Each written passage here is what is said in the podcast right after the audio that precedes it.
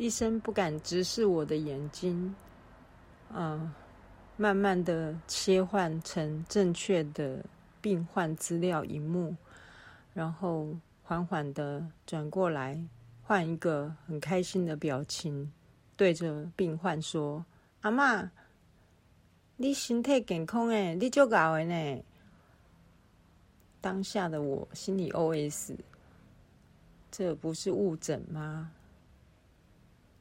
当时说的好严重，说如果年轻人都只能撑半年到一年，你婆婆身体这么差，嗯，你们要有心理准备，嗯，不适合动手术，建议你们考虑一下，回去跟家人讨论一下，看是要用安宁疗法还是要化疗，你们自己做决定，嗯。那么我也不会帮你们动手术，因为这个手术太危险了。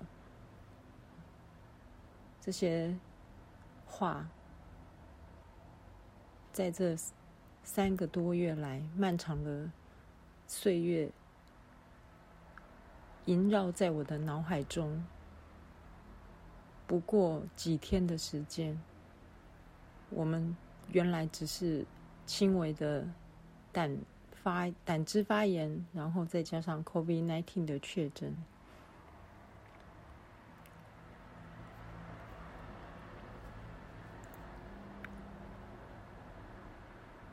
我忍住心里的不悦，点点头，跟医生说声谢谢。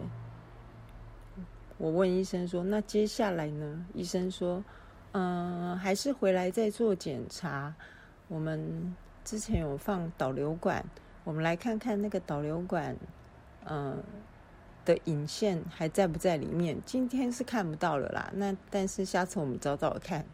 天啊，这是什么借口啊？好，那我就把还在有点虚弱的婆婆带出来，坐在位子上等候。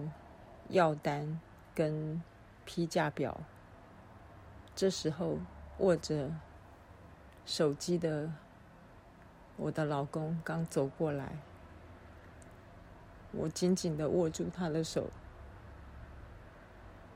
忍住我的眼泪，说：“老公，没事了，妈没事了。”他一副不敢相信的样子。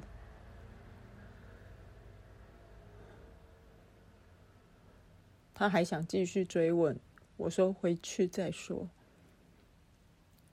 我只想说，感谢观世音菩萨保佑，是你们给了我们全家过年前最好的礼物，这个是奇迹。感谢师兄为我们点安平平安灯，感谢姐妹们在教会为我的祷告，谢谢。希望我的婆婆永远。身体健康，平安无事，这就是我的感受。很多人跟我说要换医生看一看，因为黄疸现象还是很严重。但是医生跟病人之间的医病关系存在一种传统的信任感，老人家不愿意换医生，也不愿意重复接受治治疗。那么我们也只好尊重他，但是真的真的不要再遇到蒙古大夫了，辛苦，真的很辛苦。在新年前说这个故事，祝福大家身体都健康平安。医院不是什么好地方。今天我的感想就说到这里，谢谢。